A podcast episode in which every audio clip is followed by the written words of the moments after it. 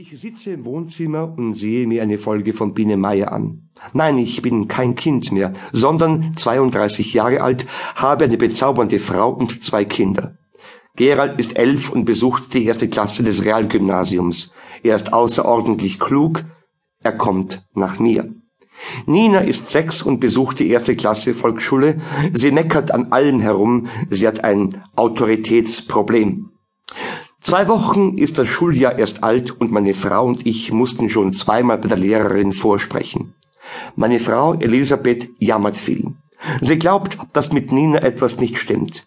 Ich muss ihr dann dauernd und hundertmal versichern, dass Nina eine ganz normale Sechsjährige ist.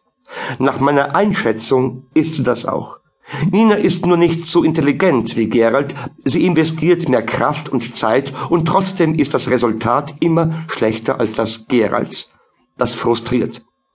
Die daraus entstehenden Enttäuschungen äußern sich dann in Aggressionsausbrüchen, aber es wird besser. In den nächsten Jahren wird sie lernen, auf sich stolz zu sein, denn sie ist keine schlechte Schülerin. Sie wird sich zwar immer schwerer tun als Gerald, aber das Gymnasium wird sie trotzdem besuchen und bezwingen. Mit viel Arbeit und Fleiß, so habe auch ich meine Schuljahre hinter mich gebracht. Gerald wird sie anspornen, dadurch wird sie es im Leben einfacher haben. Sie wird auf ihre Ziele hinarbeiten, Enttäuschungen leichter wegstecken. Bei Gerald bin ich mir da nicht so sicher. Ich gähne und versuche mir den Schlaf aus den Augen zu reiben. Wie bereits gesagt, ich sitze hier und sehe mir eine Biene Meier Folge an. Es ist nach Mitternacht, meine Kinder schlafen natürlich. Elisabeth hat ein paar Mal nach mir gefragt, aber dann auch aufgegeben und sich ebenfalls alleine aufs Ohr gelegt. Warum sehe ich mir die Biene Meier an?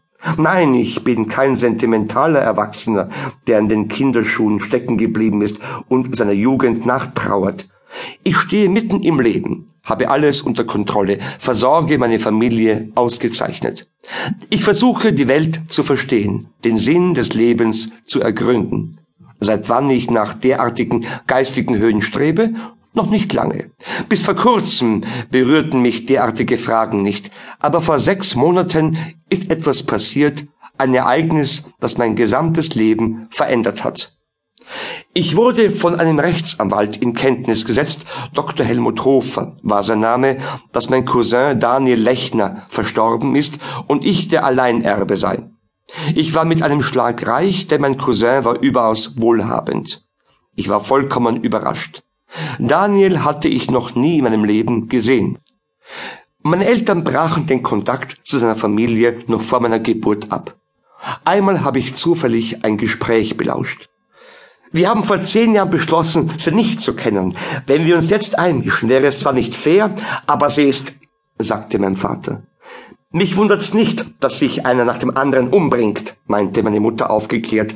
Sie ist böse. Schon als Kind habe ich in ihrer Gegenwart immer eine Gänsehaut bekommen.